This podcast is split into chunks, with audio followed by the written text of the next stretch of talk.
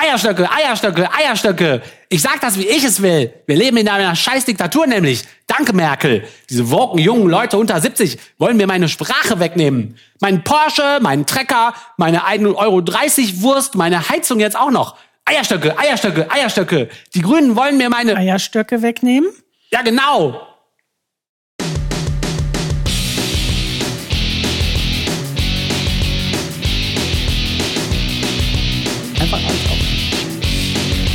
You're so huge. Okay. Sleeping in my bed. The door. Mother at the gates. Slept too long. Mighty fear stare. Phone in her hand. Emergency. So. Ich habe alles eingestellt, glaube on fire. On fire. Okay, pass auf. Willkommen zu Man glaubt es nicht, eurem edgy Podcast über edgy Religion und Andra Esoteric zu stabil gesellschaftlichen, wissenschaftlichen und politischen Themen, yo, aus stabil atheistischer und voll humanistischer Sicht, man und woman und alle dazwischen und außerhalb. Äh. Wenn ihr uns helfen mögt, erzählt eurem edgy Umfeld von uns und oder gebt uns fünf edgy Sterne oder setzt ein edgy Like, wo auch immer ihr uns edgy zuhört. Schön, dass ihr alle so edgy da seid. Martina und Oliver, halli, hallo. Hallo. Hi. Machen wir das Intro jetzt immer so?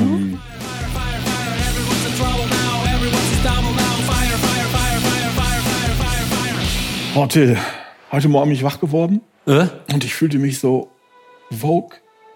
Bist du aufgewogt? Ja, muss ich wohl. Oliver, das trifft sich gut. Äh, ich war nämlich letztens in diesem Internet unterwegs. Da wart ihr bestimmt auch schon mal. Schon wieder. Und äh, da sind mir so, manchmal gucke ich da Videos und da sind mir zwei Videos aufgefallen, die haben mich irgendwie so ein bisschen, so ein bisschen, irgendwas war da, was ich, wo ich dachte, hä, irgendwas stimmt hier nicht ganz. Das ist irgendwie komisch. Und ich sage jetzt einfach mal den Begriff Wokeness. Also es ging um Videos, die sich mit dem Phänomen Wokeness beschäftigen.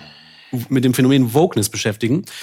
Und mein erster Gedanke war, Wokeness, was ist das überhaupt? Ich weiß es nicht so ganz genau. Äh, Und ich habe diese Videos angeguckt und ich hatte das Gefühl, es wird sich wahnsinnig aufgeregt in diesen beiden Videos über ein Phänomen, was in diesen beiden Videos Wokeness genannt wird. Okay. Aber ich hatte erstens das Gefühl, dass die in den beiden Videos eigentlich über verschiedene Sachen sprechen. Und zweitens hatte ich das Gefühl, dass die in beiden Videos nicht eigentlich genau sagen, was sie unter Wokeness Ja. verstehen oder was es ist. Die machen dann so Andeutungen, was es sein könnte, aber umreißen das nie wirklich, was ja, es das eigentlich machen sie aber mit Absicht. Natürlich, ich, das ist meine Vermutung nämlich. Äh, der der Genau. finstere Feind über dem Horizont, Ja. den man gerade eben nicht sieht. Und je weniger man den definiert, desto, desto mehr kann man sich ja über den auch aufregen. Sehr schlimm, genau. So, und was ich so ein bisschen schade fand bei der ganzen Sache, ist, dass das beides Videos sind aus Ecken, die ich eigentlich sonst ganz gerne im Internet mal besuche. Und zwar ist das eine Video vom Cortices. Das ist das Institut für populärwissenschaftlichen Diskurs. Also da sind auch lauter Atheisten, Humanisten versammelt und die machen so Lesungen und Veranstaltungen und dies und das und jenes. Und die hatten den Andreas Edmüller zu Gast und der hat einen Vortrag über Wokeness gehalten. Und den Andreas Edmüller kennt man vielleicht, wenn man den Ketzer-Podcast öfter gehört hat. Da hat er ein Segment gemacht und er hat auch ein Buch darüber geschrieben, ähm, dass die Bibel ungeeignet als Quell einer wie auch immer gearteten Moral ist. Ne? Also Ja, der hat mal die christliche Moral ähm, kunstvoll auseinandergepellt. Genau, Das- super das cool. ist Die Behauptung von der christlichen Moral, das ist, ähm, ähm, ähm, das war cool. Das kann man sich immer auch noch gut anhören. Das macht Spaß, wie der auseinander nimmt. Das kann gar nicht eine Moral geben. Ähm, und der spricht da über Wokeness. Und das andere Video ist vom Düsseldorfer Aufklärungsdienst, die eine Podiumslesung und Diskussion veranstaltet haben, die es als Video auf YouTube gibt, ähm, mit einer Dr. Susanne Schröter. So, und jetzt habe ich also das, diese beiden Videos gesehen und ähm, ja, ich habe gedacht, ich mache das so, ich, also wir sind, also sind auch ein paar gute Punkte bei beiden Videos auch drin, aber es sind so ein paar Punkte, die mich total stören und ich habe mir überlegt, ich habe die mal jetzt mal rausgesucht ähm, und weil in den Videos nicht viel zu sehen ist, außer redende Köpfe, habe ich gedacht, ich spiele euch einfach das Audio vor, weil videomäßig, ja, im, also bei YouTube könnt ihr das dann gucken, aber egal, ich spiele euch mal die Ausschnitte vor, die, wo ich irgendwie so ein bisschen die Stirn gerunzelt habe, äh, milde gesagt, milde ausgedrückt.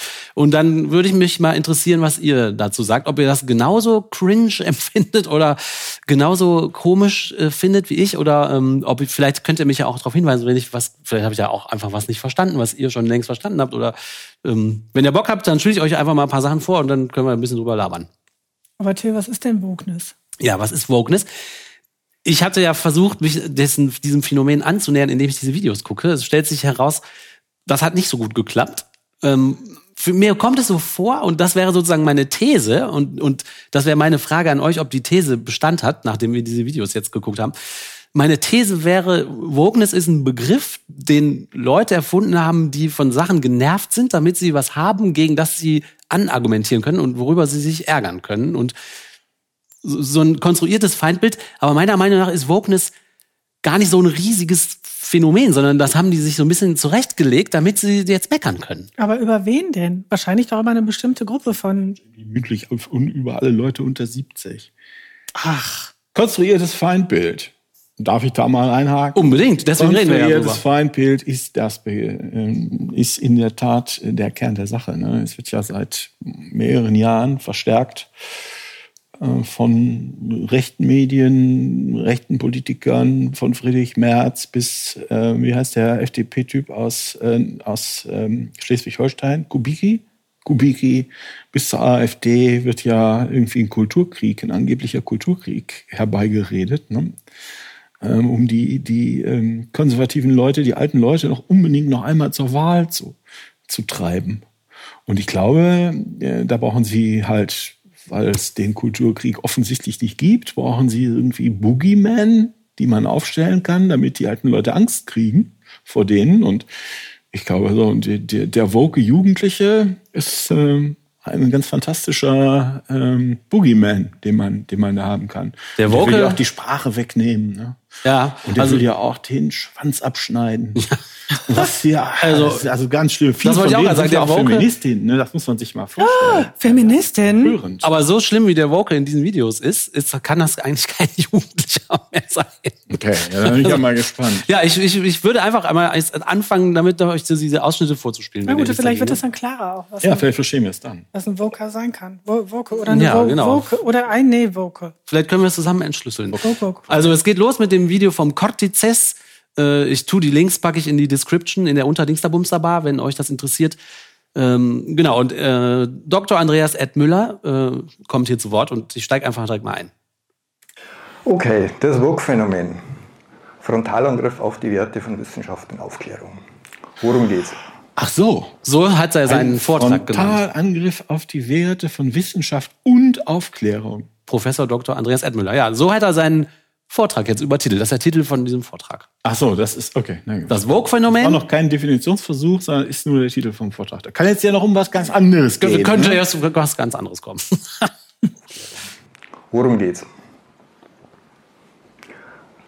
Worum es geht, sieht man am besten an der Struktur meines Vortrags. Ich fange mal mit dem dritten Punkt an. Grundsätzlich werde ich Sie davon überzeugen, dass wir es mit dem Vogue-Phänomen auf der einen Seite und der Aufklärung auf der anderen Seite mit zwei nicht vereinbaren geistigen Koordinatensystemen zu tun haben. Beide kämpfen gegen Rassismus.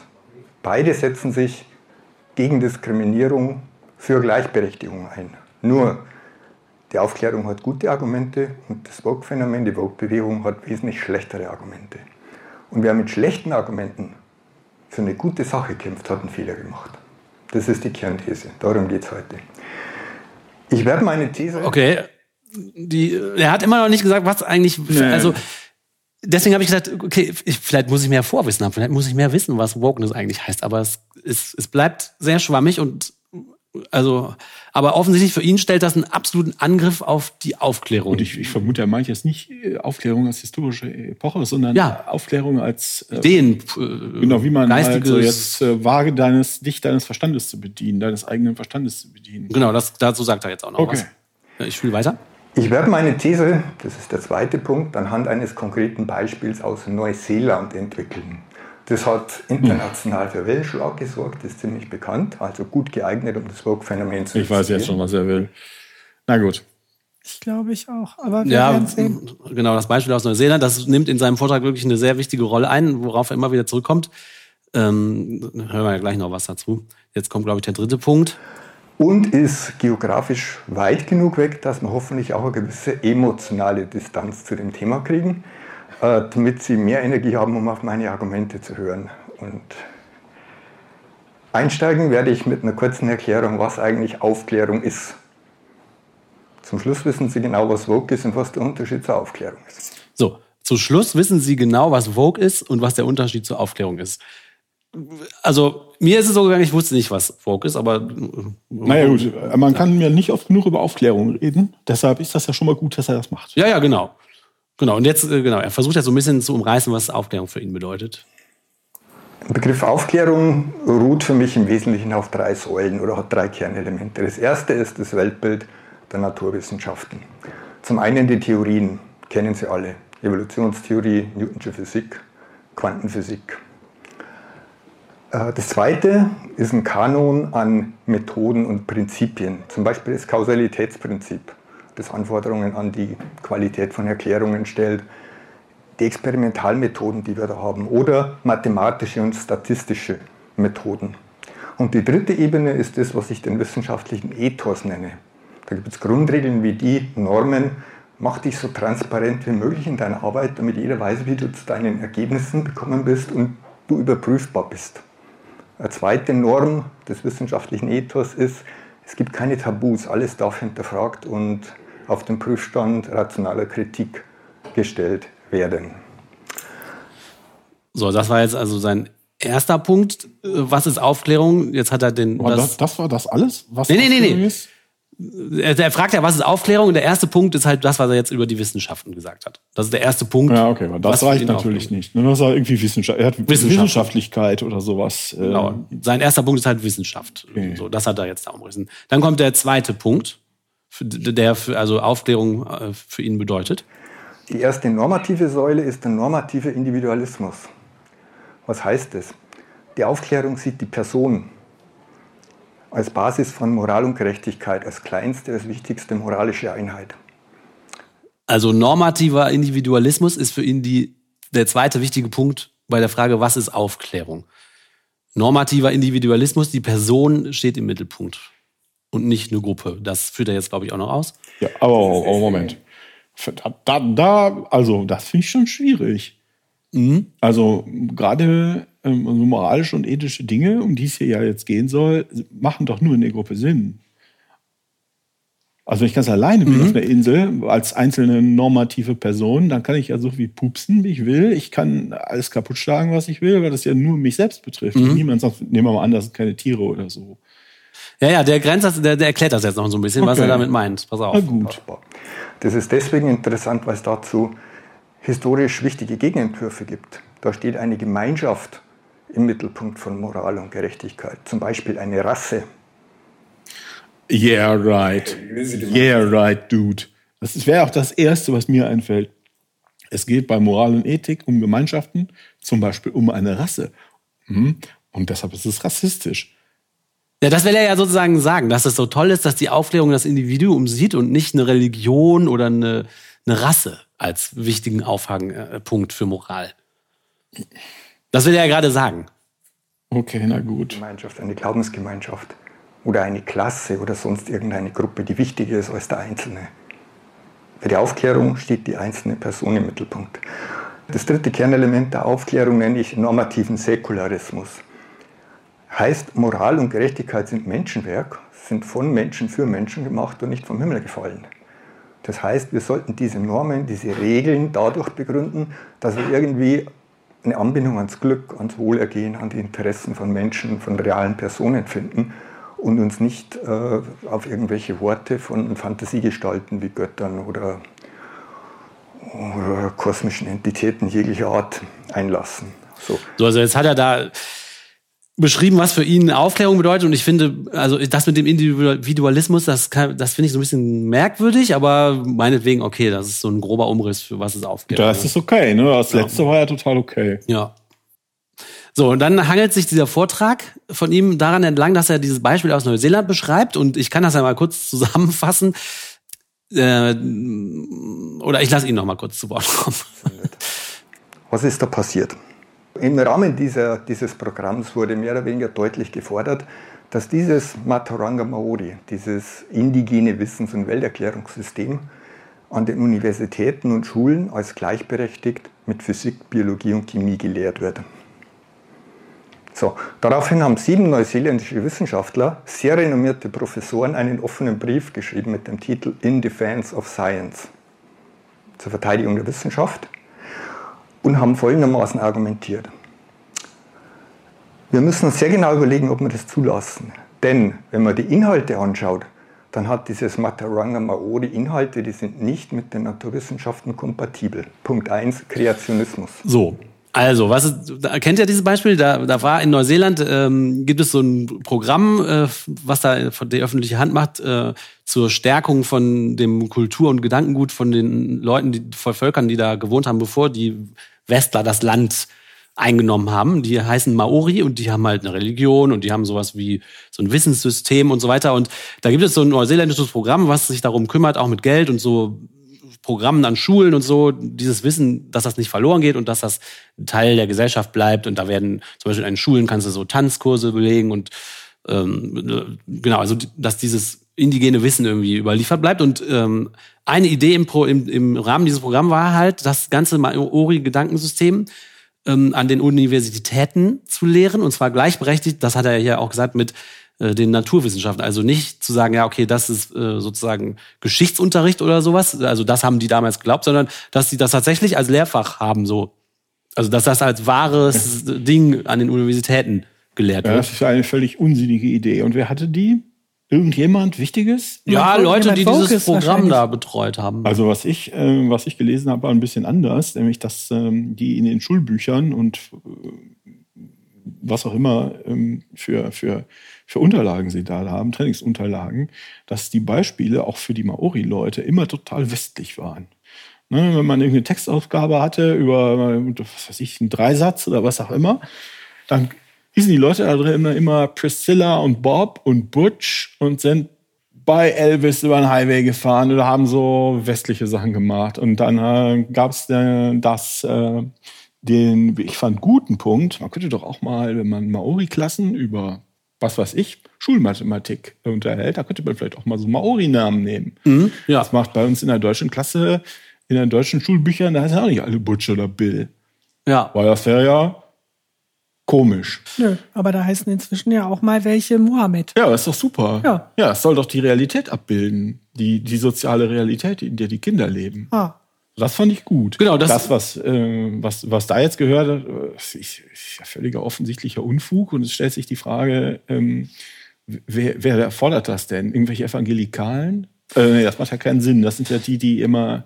Ähm, Ja, also- ja, die Woken müssen das ja wohl sein. Nee, nee, das kommt erst später. Okay, das ist, okay. der, der konstruiert es nämlich noch, äh, also Das das, ja wirklich- fordern Leute, die in diesem Programm arbeiten und da gibt es so verschiedene Ideen. Also zum Beispiel, dass man die Tänze an der Schule lernt und zum Beispiel, was du sagst, Oliver, dass in den Schulbüchern auch Figuren vorkommen und Namen und andere Ethnien von den Kindern da erzählt werden und so weiter. Und eine Idee war halt, dass äh, ob man das System einfach an den Unis lehren sollte.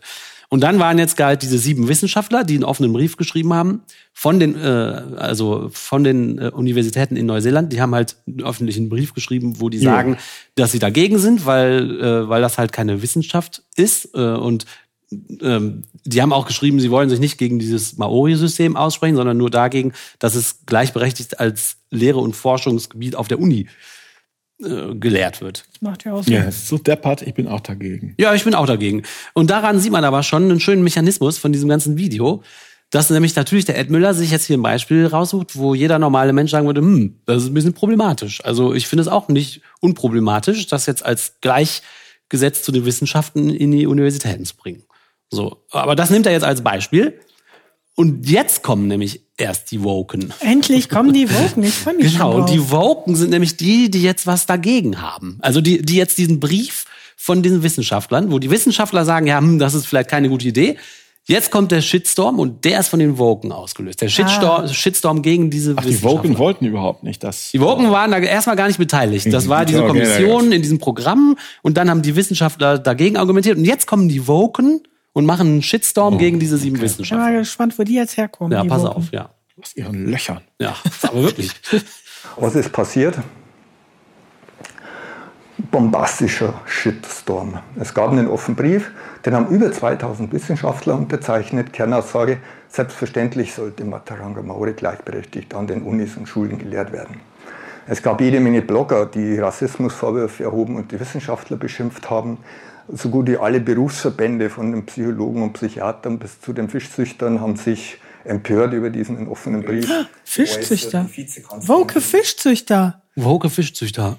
Möglicherweise, wenn das so viele Leute geschrieben haben, auch die Fischzüchter, stand ja vielleicht nicht nur in dem Brief, was er. Hm, Das finde ich aber auch komisch. Das sind ja nicht nur Woke. Das sind ja, ist ja der ganze äh, gesamte Rest der Bevölkerung Neuseelands.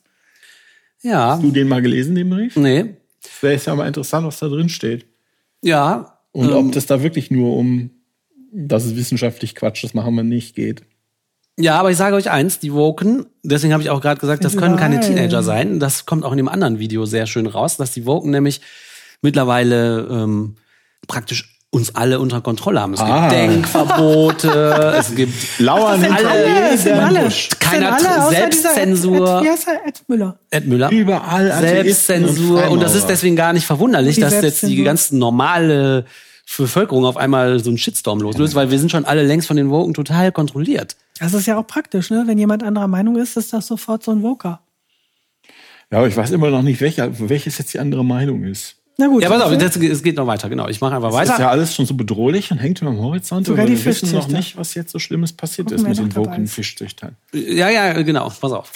geäußert. Die Vizekanzlerin der Universität Auckland hat gleich gesagt, alle Wissenschaftler stehen gegen das, die sprechen nicht für die Allgemeinheit, das ist eine Beleidigung für alle Maori.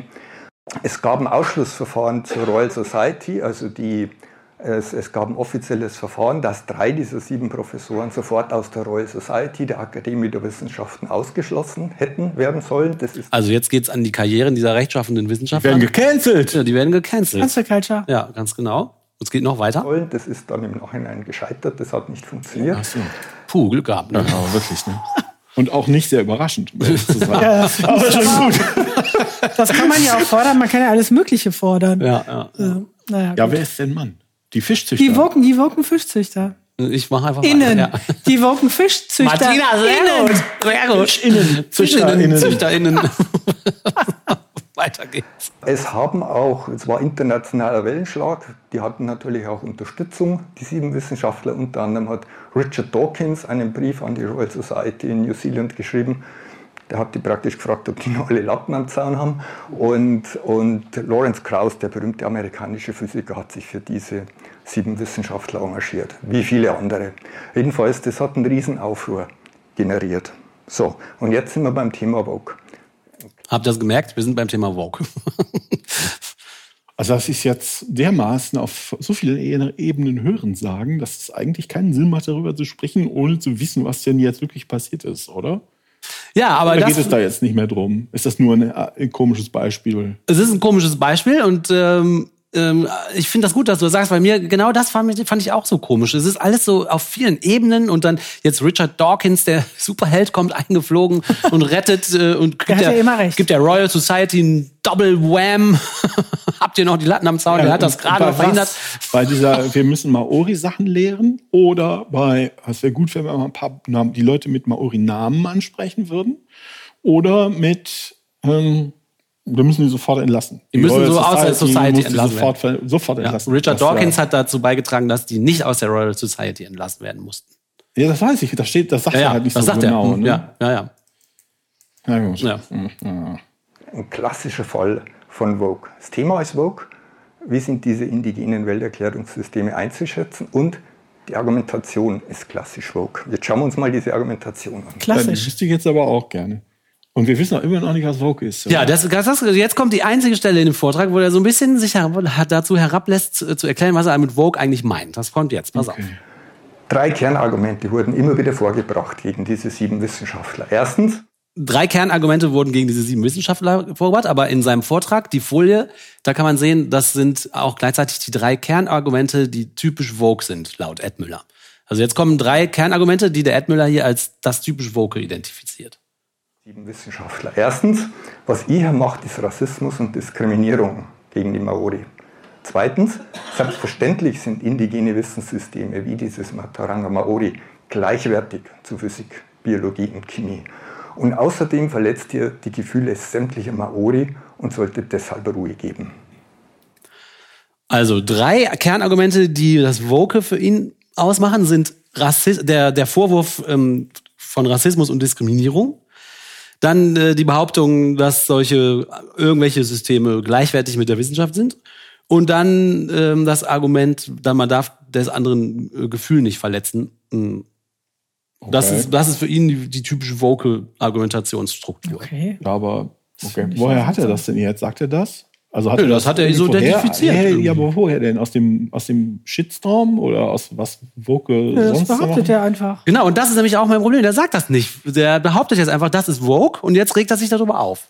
Das ist ja der, Ja, der, das ist doch, ein- das klingt ganz, also wenn religiöse Leute sowas machen würden, ne, wäre das ganz offensichtlich ein Strohmann-Argument.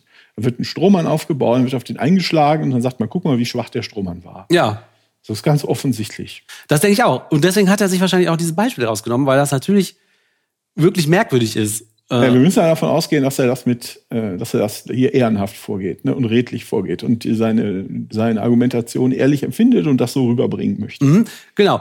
Das glaube ich auch. Ähm, aber ich glaube, wo er ein bisschen schludert, ist, dass er wirklich nicht, also dass diese, äh, ja, diese Definition des Begriffs Vogue, äh, das ist so ein bisschen flüssig und Ja, und das nimmt er so, wie es ihm passt damit und er argumentiert er ist auch sehr strukturiert gegen diese drei Argumente. Meine Frage ist nur, gibt ja es das kann man, wirklich? kann man, ja, natürlich. Gibt's das überhaupt? Also ist das wirklich ein Phänomen, was irgendeine Rolle spielt? Dass es Leute gibt, Was die denn? systematisch auf die Art und Weise woke sind, wie der das hier beschreibt und so viel Einfluss haben, dass man wirklich sich Sorgen machen müsste. Also, Also die Leute, die ich kenne, die Vogue sind, das sind hauptsächlich junge Amerikaner. Die würden sagen, ähm, oder wie kann man das sagen? Die sagen, hier würde ich sagen, die sind sich bewusst, dass die Gesellschaft, die die da haben und die Geschichte, die auch nationale Geschichte, die die da haben, geprägt ist von Unterdrückungsmechanismen. Von schwarzen Leuten, asiatischen Leuten, Frauen, Nichtchristen, Homosexuellen, all das, ja, alle, alle vom, im Endeffekt. Ähm, jeder möge seine Lieblingsgruppe nennen und sie irgendwo in diesem Baum einordnen. Ähm, und oben sitzen weiße, christliche, heterosexuelle Männer mittleren Alters und mittleren Einkommens, ja. die das Ganze, äh, da, da so drüber trönen und die ganzen Privilegien haben. So, da können die auch nichts zu. Wenn du weiß und heterosexuell geboren bist, dann sitzt du da halt, aber ist halt trotzdem so Mhm, ja. check your privilege, ja. Du kannst das ruhig mal zur Kenntnis nehmen, dass du hier privilegiert bist. Nicht, auch wenn du da vielleicht gar nichts für kannst. Ja. So, und die würden sagen, die sind vogue, heißt, sie sind wach, dass sie diese Hierarchisierung und diese Mechanismen wahrnehmen, auch im Alltag. Ja. Und dass sie darauf, die nicht mehr äh, haben wollen und deshalb in ihren Alltagshandlungen dagegen argumentieren und dagegen handeln, gegen diese Mechanismen, Unterdrückungs-, Hierarchisierungsmechanismen. So ja, das haben die mir so erklärt und ähm, ma manchmal, das sind ja auch junge Leute, die viel nachdenken und viel erzählen und manchmal sind da, kommen die da auch auf Schlüsse, äh, die sie da aus dieser Weltsicht schließen, wo ich denke, ja, auf den Schluss wäre ich jetzt nicht gekommen, wie zum Beispiel, dass es grundsätzlich keinen Rassismus gegen weiße Leute geben kann. Ähm, was so ein anderes Thema ist, aber so, ja, ist ja erst offensichtlich nicht so. Guck dir mal die slawischen Völker an oder, oder, oder was auch immer. Aber na gut, da möchte ich jetzt gar nicht hingehen. Aber grundsätzlich möchte ich sagen, Ja. diese, äh, von, von diesen kleinen Absurditäten links und rechts, die vielleicht in der überhitzten Diskussion aufkommen, muss ich sagen, ja, das finde ich, äh, das haben die mir so erklärt, das finde ich total überzeugend. Ich bin auch Vogue. Ja, finde ich auch. Also mir kommt das auch sinnvoll vor, dass wenn man irgendwie gegen komische Strukturen, die einem nicht gefallen, vorgehen will, dass man die zum ersten Mal irgendwie identifizieren muss. Ja, die du musst sie offen- wahrnehmen, du musst Ja, wach sein. Genau, offen Das dafür ist- sein, die überhaupt zu sehen. Vogue, Genau. Ne? Das Ja. sind Leute, die wach sind. Ja. Das ist aus dieser, das ist aus der, wenn ich das richtig verstehe, aus der, wie soll man denn sagen, aus der Umgangssprache der schwarzen Subkulturen ist der Begriff gekommen. Ne? Sie sind nicht awake, sind woke. Und ähm, ich finde, das ist ein super Begriff und ich bin das auch. Wenn das das, das ist, was die Leute mir selbst erklären, bin ich auch Vogue. Wenn äh, das, was äh, er da irgendwie andeutet, Vogue ist, dann ist wahrscheinlich niemand Vogue. Genau, das, hab, das Gefühl habe ich nämlich auch. Genau, das ist finde ich gut, dass du das auch sagst, weil das Gefühl habe ich auch. So, wenn, wenn das das sein soll, was er da jetzt herbeizaubert, das sind vielleicht eine Handvoll Leute, aber die spielen nirgendwo eine Rolle, die haben keine Lobby, die haben, das ist, ich sehe das nicht als, Ja, ja. als Riesenphänomen, was jetzt wahnsinnig problematisch auf die äh, aufgeklärte Gesellschaft zurollt und der als Ziel hat, das so stellt er das ja, Ja, und die die, die. Ja, Aufklärung, da diese, dass diese, die, die sollte Aufklärung alles zu so drauf sein. untergraben. Ja. Also ich finde ihn cool, ne? den Andreas Edmüller. Ich, ich, trotzdem ist er für mein Gefühl, also er stellt was öffentlich ins Internet, ja, dass das alle hören und kommentieren können, unter anderem wir, was meines Erachtens so vorbeigeht an dem üblichen, äh, an seinem üblichen Niveau von intellektueller Analyse. ja, mich hat das auch verwundert. Genau. Mhm.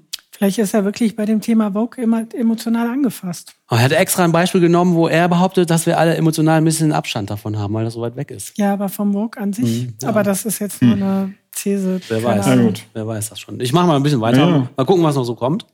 Wenn man das hört, fällt sofort auf, das ist keine inhaltliche Auseinandersetzung, sondern da geht es nur auf die Funktion von Wissenschaft als Instrument des Rassismus.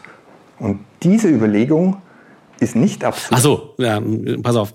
Er, das muss ich anders einleiten. Der stellt dar, dass es Leute gibt und auch ein Buch gibt, in dem behauptet wird, dass Wissenschaft, so wie wir die kennen und benennen würden, nur dazu da ist, Diskriminierung und Rassismus zu ermöglichen und dass Wissenschaft keinen anderen Zweck hat. Ja, bin ich überzeugt davon, dass das jemand behauptet und das Irgendjemand wird das schon behauptet, Klar. ne? Aber ich weiß nicht, ob das. Ob, und jetzt redet er halt darüber, dass das äh, natürlich, ja, dass das, wenn man wirklich davon ausgeht, Aber das dass Buch ist Probleme jetzt eigentlich äh, der Kern des Bösen. Wenn man das hört, fällt sofort auf, das ist keine inhaltliche Auseinandersetzung, sondern da geht es nur auf die Funktion von Wissenschaft. Genau, also wenn man das hört, damit meint er, wenn man äh, hört, dass jemand behauptet, die Wissenschaft sei nur dazu erfunden worden, rassistisch zu unterdrücken, ne, dann ist seine Kritik jetzt an diesem Argument, dass es dann halt nicht mehr darum geht, sich damit auseinanderzusetzen, was ist überhaupt die Wissenschaft und wie, woraus besteht die, sondern das ist eine Kritik an der Wissenschaft, die, die sich inhaltlich nicht mit der Wissenschaft auseinandersetzt. Das ist irgendwie sein Kritikpunkt. als Instrument des Rassismus. Und diese Überlegung ist nicht absurd, sondern führt uns ins Herz der DNA dieser Vogue-Bewegung oder Vogue-Phänomens, wie ich das nenne. Und zwar dahin, Ja, also für ihn ist das ein Kernbestandteil des Vogue-Phänomens, dass Wissenschaft, äh, also so wie er das Vogue-Phänomen beschreibt, beha- behauptet Vogue, Okay. dass die Wissenschaft den einzigen Zweck der rassistischen Unterdrückung verfolgt. Oh, es gibt bestimmt irgendwen. Es gibt bestimmt welche, aber und es gibt bestimmt irgendwelche Leute, die das behaupten, aber Welche Relevanz hat das in der Diskussion? Also jetzt nicht in unserer Diskussion, sondern in der Diskussion, äh, wie man vielleicht mal auf gesellschaft, gesellschaftliche Hierarchisierung eingeht, also auf woke Leute. Ja, also das, ich, was ich mir hier zusammenreimen könnte, wir haben das ja jetzt nicht ganz angehört, äh, ist auch nach dem, was du jetzt, Oliver, gesagt hast, ne, man hinterfragt halt, man hinterfragt Systeme. Ja. So, man hinterfragt das und ist da einfach offen für. Und mh, darüber haben wir auch schon mal gesprochen, über Wissenschaft hier. Ich spreche da mal mit den Studis drüber, weil ich das interessant finde. Weil ja erstmal ist ja Wissenschaft ja was Konstruiertes. Also auch das ist ja nicht vom Himmel gefallen. Und das verändert sich auch die ganze Zeit. Ja. So, es gibt da bestimmte Regeln, da hat man sich drauf geeinigt, ja, so nach diesen Kriterien machen wir halt Wissenschaft. Ne? So, man muss bestimmte Methoden verwenden, ähm, man muss auf bestehendem Wissen, das äh, geprüft ist nach bestimmten Kriterien, muss man eben aufbauen, dann kann man neues Wissen hinzufügen und so weiter. Da gibt's halt Regeln für, auf die man sich geeinigt hat. Also bestimmte Leute haben sich auf diese Regeln geeinigt, so verstehe ich das. So. Ne? Und jetzt könnte man natürlich sagen, aha, das haben jetzt irgendwelche westlich geprägten Leute, haben sich dieses Wissenschaftssystem da überlegt. Das sagen ja auch die Evangelikalen zum Teil. Die sagen Kreationismus. Moment, das hat doch Gott gemacht. Gott hat doch hier alles geschaffen und nicht äh, so, wie man das wissenschaftlich begründen würde. Und da kann man natürlich sagen, Moment mal, das haben jetzt irgendwelche Westler sich hier überlegt, dieses Wissen- Wissenschaftssystem. Aber die Maori haben doch auch ein voll das coole System. Das ist doch gleichwertig. Ich kenne das leider nicht, wie die sich die Welt erklären. Weiß ich nicht, äh, mag sein, weiß ich nicht. So, weil äh, aus äh, Wokeness-Gründen mache ich da jetzt keine Vermutung, was es sein könnte. Aber es wird wahrscheinlich nicht so sein, wie es wissenschaftlich hergeleitet wird. Mhm. Und da scheint ja diese Diskussion zu sein, natürlich nochmal auf die Spitze getrieben, das ist Rassismus. Wenn man denen jetzt sagt, so, ihr müsst jetzt an die, äh, an die Universität, wenn ihr an die Universität wollt, oder worum es da auch immer geht, dann ja, Hochschule, dann müsst ihr euch in dieses System begeben. Und das ist westlich geprägt und sonst könnt ihr halt nicht an die Hochschule. Dann könnt ihr halt kein Lehrer werden. Oh, ne? So verstehe ich das jetzt. Und die sagen, nein, wir wollen in unserem System, das eben nicht diese, dieser westliche Wissen, dieser westlichen Wissenschaftlichkeit entsteht, westlich in Anführungsstrichen, sieht man jetzt nicht im Podcast, dann hat man keine Chance, da mitzumachen. Und da kommt natürlich schon das, was du sagst. So, hm, man guckt mal, ist das jetzt hier eine, irgendwie so eine Hierarchie oder nicht? Also wird da so ein Ja. System draufgedrückt oder nicht? Das Und dann kann man das beantworten mit Ja oder Nein. Oder vielleicht ein bisschen oder vielleicht bisschen mehr. Ja, oder auch so gibt's vielleicht einen Kompromiss und da kann man ja so und da kann man das. Und vielleicht gibt's auch einen man Unterschied. kann das verhandeln. Aber jetzt mal grundsätzlich überhaupt darüber nach, also das finde ich jetzt auch so ein Nachdenkverbot, dass man das nicht mal äh, thematisieren kann. Genau, und man kann ja auch zum Beispiel das äh, in Schattierungen sehen, zum Beispiel, was ist jetzt eine Kritik an der Wissenschaft äh, oder was ist auch eine Kritik daran, wie Wissenschaft heute organisiert ist, von wem die organisiert ist und welchen Hierarchien sich die sozusagen manifestiert. Die, aber die Wissenschaft an sich ist ja was anderes als das, wie es an den Hochschulen oder irgendwie in den, da gibt's ja auch hierarchische Systeme, ne? also in der Wissenschaft. Aber das ist ja eine andere Kritikpunkt als die Wissenschaft an sich oder, oder nicht. Ja, Ja. aber ich finde schon, wenn ich das mal ganz kurz sagen darf, also ich finde schon, ähm, also das, das entwickelt sich ja mal weiter und es gibt schon bestimmte Denkmuster, die natürlich gefördert werden dadurch und andere, die werden halt auch diskriminiert. Das muss man jetzt schon sagen. Wobei ich sagen würde, manche von denen, ich kenne mich aber mit dem System von den Maori jetzt nicht aus, würden der Wissenschaft ganz gut tun. Also zum Beispiel muss man ja so wissenschaftliche Arbeiten schreiben, da muss man in der Regel so einen Fließtext machen, muss man sich an bestimmte Regeln halten. Es gibt aber Leute, die können vielleicht so einen Fließtext nicht gut schreiben, die können aber sehr gut denken und sehr gut zu Ergebnissen kommen. Und haben andere Formen des Ausdrucks, wie sie jetzt halt so eine wissenschaftliche Arbeit machen können. Inzwischen würde ich sagen, ist das akzeptiert und kann man also durchaus in diesen wissenschaftlichen Kanon so einordnen. Weiß ich aber nicht, ob da so Einigkeit drüber bestehen würde. Also man kann mit bestimmten Methoden, die vielleicht da noch nicht üblich sind, auch zu so einem wissenschaftlichen Ergebnis kommen. Damit meine ich jetzt nicht aus dem äh, Glas, sondern äh, lesen, sondern kreativ arbeiten, assoziativ arbeiten und so weiter. In bestimmten Bereichen ist das ja möglich. So nachvollziehbar? Ja, ich glaube, der Kern ist, Wissenschaft als Wort oder Begriff kann halt ganz viele Sachen heißen. Ne?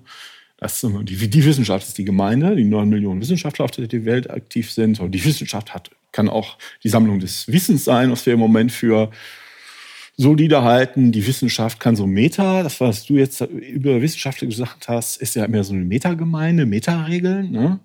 Nee, ich finde die schon ganz konkret. Also Okay, na gut. wonach man eine Bachelorarbeit zum Beispiel Ja, da, würde. ja, okay, das ist Oder anders, welche aber- Paper an der Konferenz Aber angenommen was du, werden. me- das ist, das ist sehr konkret. Das ist sehr konkret. Ja. Aber was du vorher meintest, dass ähm, das Wissenschaftler ja auch aus, aus historischen Abhängigkeitsverhältnissen rausgeboren ist. Okay. Also mein Beispiel ist, dass, also es gibt ja offensichtlich, also historisch gibt es zumindest einzelne Wissenschaften, die im Rückblick äh, vor sich hingebastelt haben und es war dann halt quasi falsch, weil sie nämlich versucht haben, ihr westliches Denken allen anderen überzubraten. Das ist die Ethnologie, die konnte man nach dem Zweiten Weltkrieg im Wesentlichen wegschmeißen oder nach dem Ende der Kolonialisierung und nochmal von vorne anfangen. Oder zum Beispiel auch, ähm, wenn ich das richtig sehe, Linguistik. Weil die Leute bis, also man hat irgendwie im 18. Jahrhundert angefangen, sich mit sowas zu beschäftigen und das zu systematisieren und alles zu ordnen und dann ähm, ja, also der Hauptpunkt ist wahrscheinlich, sind viele von denen, was waren natürlich Christen und die sind dann davon ausgegangen, es gab irgendwann die eine Sprache und dann gab es den Turmbau zu Babel und dann hat Gott die Sprachen aufgeteilt und dann sind die in verschiedene Gruppen und Untergruppen und Unteruntergruppen zerbrochen. Und dann haben die versucht, diesen Baum wiederherzustellen und die Ursprungssprache zu finden und das war halt alles Quatsch. Die sind auf dem Weg dahin vielleicht zu guten Ergebnissen gekommen, die man auch noch retten und verwenden kann oder so. Oh ja, äh, wir haben das Indogermanische gefunden. Es muss auf dem Weg zu dieser Babelsprache sein. So, ja, aber immerhin habt ihr das Indogermanische gefunden. Aber vieles von dem musste man nachher halt in den Papierkorb werfen, weil es sie genau das versucht haben, was die damals noch nicht existenten Woken-Leute vielleicht sagen würden, ey, das ist nicht objektiv, was ihr da macht, Mhm. aber ihr merkt es nicht. Ihr nehmt eure eigenen Werte und ihr nehmt eure eigenen Vorstellungen, wie die Welt ist, und drückt, drückt die anderen auf und tut so, als wäre das überall so. Das ist so nicht. Mhm. So, das war jetzt ein bisschen negativer interpretiert. Martina hat den äh, Vortrag jetzt ja bestmöglich in seinem Sinne verstanden. Ja, eher den Artikel zu Rassismus. Also, na Gott. Egal. Wir Wir, gucken wir weiter. kommen Ja, ja, aber echt von das ist spannend. Ja, das Stöckchen. Ich will auch eigentlich diese Diskussion gar nicht mehr führen. Da werden so kulturelle Gräben aufgemacht. Lass die Leute, die Leute meinen, sie möchten sich im Alltag mit, äh, mit diskriminierender Sprache beschäftigen und die nicht mehr benutzen, dann sollen sie sie doch nicht mehr benutzen. Und die Leute, die sagen, ach, das bisschen Diskriminierung, das macht mir nichts aus, ich nehme meine Sprache weiter, ja, dann sollen sie das doch auch machen. Ja, das stimmt ja auch, aber in dem Moment, wo man äh, eben halt eine Regel hat, Ja, in der aber- Hochschule zum Beispiel, wie eine wissenschaftliche Arbeit verfasst werden muss, da muss es halt einer entscheiden. Ja, Und sagen, dürft ihr das? Dürft ihr das nicht? Ist es egal? Äh, Müsst ihr das? So, und in dem Moment wird das ja eine nervige Diskussion. Und mein Problem oder mein Eindruck ist, die Verbotsversuche kommen aus einer Richtung und nicht aus der anderen. Wenn jemand wie Markus Söder da steht und sagt, bei uns ist Gendern verboten und da die Hamburger Bürgerinitiative verbietet Gendern oder sowas in der Art und du denkst so, ja, das ist alles, niemand versucht irgendwem anders sowas vorzuschreiben, aber es gibt schon Leute, die das gerne verbieten wollen. Und zwar nicht nur nicht selbst benutzen, sondern die wollen es auch den anderen verbieten. Ja, ja, genau. Ja, genau. So, ja, ich meine, logisch, das ist ein Kulturkrieg. Der wird hier vom Zaun gebrochen. Von einer Seite. Ich springe mal ein bisschen zum Ende Jo. von diesem Vortrag. Ähm, da sagt er nochmal, irgendwie versucht er nochmal zu definieren, was Vogue ist. Pass auf. Okay, cool. Am Ende. Ja, immerhin. Das Weltbild der Naturwissenschaften und der Aufklärung ist aus Sicht der Vogue-Leute ein rassistisches Unterdrückungswerkzeug und nur eines von vielen gleichermaßen korrekten Weltbildern. Also der erste Punkt ist, also was für ihn Wokeness ist, dass das Weltbild der Naturwissenschaften und der Aufklärung nur ein rassistisches Unterdrückungswerkzeug ist und dass es nur eins von vielen gleichberechtigt korrekten Weltbildern ist. Okay. Das ist für ihn Also das wäre ja völliger Unfug. Deshalb, ähm, diese Vogue mag ich auch nicht leiden. Genau, diese Woken, und ich frage mich halt wirklich, ob es solche Woken überhaupt gibt. Jetzt kommen aber noch zwei andere Punkte. Ja, ja, befa- von allem irgendwie ein paar. Ja, ne? eben. So, aber jetzt kommt der zweite Punkt, was für ihn Woke ist.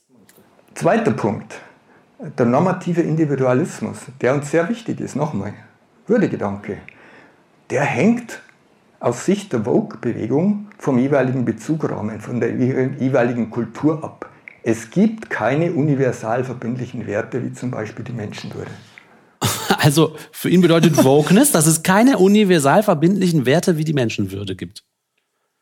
Weil jeder sich seine Werte selber zusammenklöppelt äh, und damit haben alle recht. Tut es ja auch nicht. Es gibt ja auch keine universal verbindlichen Werte. Wie willst du die denn definieren? Ja, die muss man Die gibt es dann in einem Diskurs Deshalb sich haben wir setzen. ja Ja, die muss auch 12.000 verhandelt Jahre, werden. 12.000 Jahre gebraucht, um auf die Menschenrechte zu Ja. kommen, die uns jetzt selbstverständlich erscheinen, weil die Leute vorher dachten, nee, also das, das nicht. Ja, und das sagt er ja sogar am Anfang des Vortrags, das ist ja nicht vom Himmel gefallen, sondern menschengemacht. Das ist ja, Ja, das, darum unterliegt es ja einer weiteren Diskussion auch, ne? So, und gleichberechtigt würde ich sagen, das kommt drauf an. Erstmal würde ich sagen, nein, ein Schwachsinnssystem ist nicht gleichberechtigt oder gleich gerechtfertigt, vielleicht besser, gleich gerechtfertigt wie eins, das nicht schwachsinnig ist, nicht offensichtlich schwachsinnig ist. Aber beweisen kann man das halt nicht. Du kannst auch nicht beweisen, dass die wissenschaftliche Methode funktioniert. Ja. Oder beweisen, dass es Gravitation gibt. Ich wüsste überhaupt nicht, wie man das anfangen sollte. Oder am, das funktioniert halt nur alles. Deshalb Ja. ist das gut. Also ich muss sagen, ich finde auch, aber da kommen wir wirklich vom Thema ab. Also wir haben doch mal über dieses Wissen- Wissenschaftssystem gesprochen hier in unserer Folge. Und äh, da gibt es ja auch viel, viele ganz schön beknackte, seltsame Auswüchse, die dieses System hat. Ja, ja. Es gibt auch einen tollen Vorsta Vortrag über die Wissenschaft vom Jan Süterlin. Äh, der gibt's, den gibt's auch im Internet, wo der darüber redet, was Wissenschaft ist und das wissenschaftliche System und auch Kritik daran und so. Das lohnt sich auch mal zu gucken. Ja, vielleicht gibt es ja auch eine äh, Alternative zum Wissenschaftssystem, so wie wir es heute kennen. Das heißt dann irgendwie ein bisschen anders und ist dann auch ein cooles System. Das muss ja nicht immer gleich äh, Religion oder sonst was sein. Aber jetzt bin ich wahrscheinlich auch so super Vogue. Ja, vielleicht finden wir auch noch ein besseres System. als Uh, das, hoffentlich. wir Aber jetzt habe ich die Fisch, die Fischzüchter, die Fischzüchter habe ich alle äh, jetzt hinter mich. So, jetzt kommt gebracht. noch der dritte Punkt, was für ihn Vogue bedeutet. Pass auf. Die, der Und dritte innen. Kernunterschied zwischen- Was? Und Fisch, Fischzüchter. Ja, da weiß ich nicht. Auf die kommt er irgendwie nicht zurück. Ach, schade. Also jetzt der dritte Punkt, was Vogue ist. Leute, einen mal konzentrieren noch. Die, der dritte Kernunterschied zwischen Aufklärung und Vogue ist der normative Säkularismus. Der hängt vom jeweiligen Bezugsrahmen und der Kultur ab. Und davon gibt es viele. In Mataranga Maori haben wir keinen Säkularismus. Da hängt alles von diesen beiden Göttergestalten, übrigens ein Götter-Ehepaar ab, die die Welt geschaffen haben und mit ihrer Lebensenergie am Pulsieren in der Existenz halten. So, mit anderen Worten, in diesen drei Punkten bezieht die Vogue-Bewegung expressis verbis auf Basis akademischer Kerntexte volle Frontstellung gegen die Aufklärung. Das nervt den richtig. Also der hat wirklich drei Bücher gefunden vorher in dem Vortrag. Das habe ich euch jetzt übersprungen. Da hat er drei Bücher vorgestellt, die halt wirklich gegen die Wissenschaft und so weiter und gegen die Aufklärung argumentieren. Aber der nimmt das als, als Beweis dafür, dass es jetzt eine riesen Vogue-Bewegung gibt, die super schädlich ist. Äh, Und die die hat auch, die alles unterwandert. ja. Sie unterwandern alles. Das ist ja völlig. Also irgendwie, ich halte, finde, die Leute sollten sich mal ein bisschen entspannen. Hier wird dieser, dieser, das sie- hat sich doch auch die GWUP fast zerlegt. Habt ihr das mitgekriegt? Weil- Und auch da war das waren total hergekonstruierte Gegensätze. Das, also das, da wird Identitätspolitik gemacht von rechts. Äh, nein, ihr dürft nicht Vogue sein. Die Vogue hinter, liegen hinter, lauern hinter jedem Busch. Also mir kommt das auch komisch vor. Ich, Also, doch, Hinterm Busch lauern Ja, genau wie früher die Ja. Juden hinter jedem Busch gelauert haben oder die Atheisten und Freimaurer aus Sicht der Kur oder es gibt da draußen finden Leute, dass die Transbewegung die Welt übernimmt. die. Ja, aber das ist auch total Vogue. und ja, ja, genau. Und äh, genau. Und das ist mein Eindruck ist, das ist nur wieder eine Gruppe, die irgendwie aus dem Hut gezaubert ist. Ja, die sind ja. im Schnitt jung, die sind im Schnitt ähm, möglicherweise auch nicht weiß. Ähm, äh, in den USA ist das, ist das oft so. Und da haben wir Angst vor. Wahrscheinlich haben wir vor den weißen Mitgliedern noch viel mehr Angst, weil die sehen ja dann aus wie wir.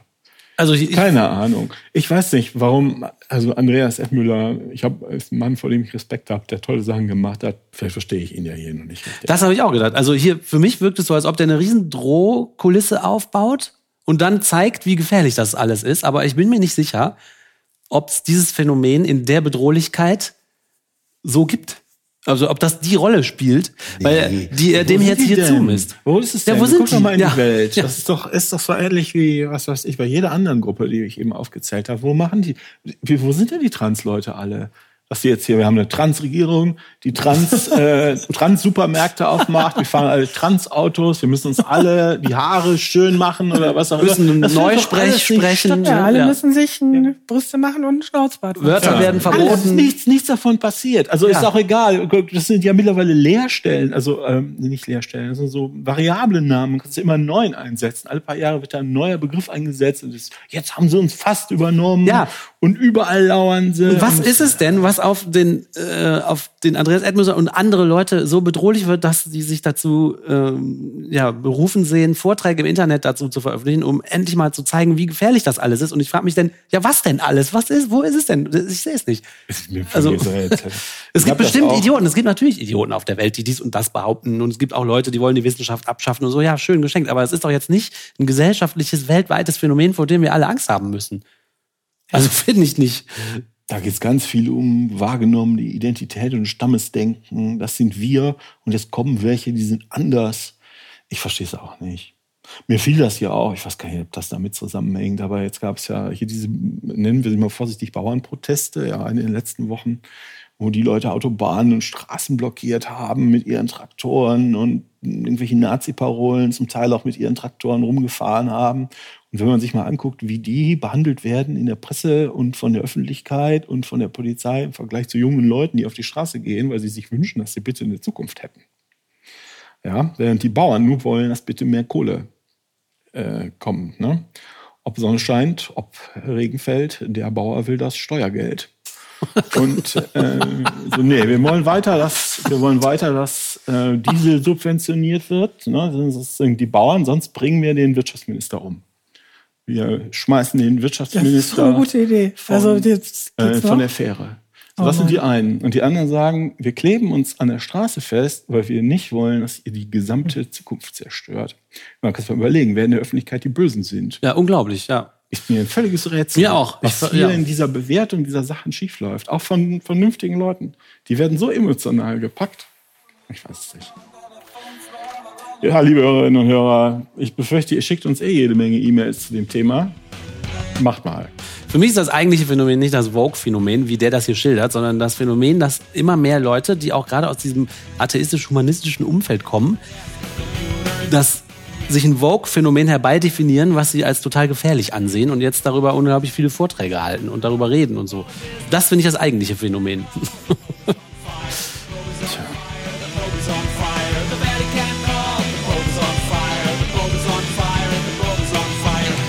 Yo, und schon wieder geht eine edgy Folge zu Ende von Man glaubt es nicht, dem edgy Podcast über edgy Religion und andere Esoterik. Wenn ihr mögt, gebt uns fünf edgy Sterne oder setzt ein Like in der App eurer Wahl, wo immer ihr uns zuhört oder zuschaut. Tschüss, bis zu die nächste Mal, sage ich. Ja, ciao. Tschüss.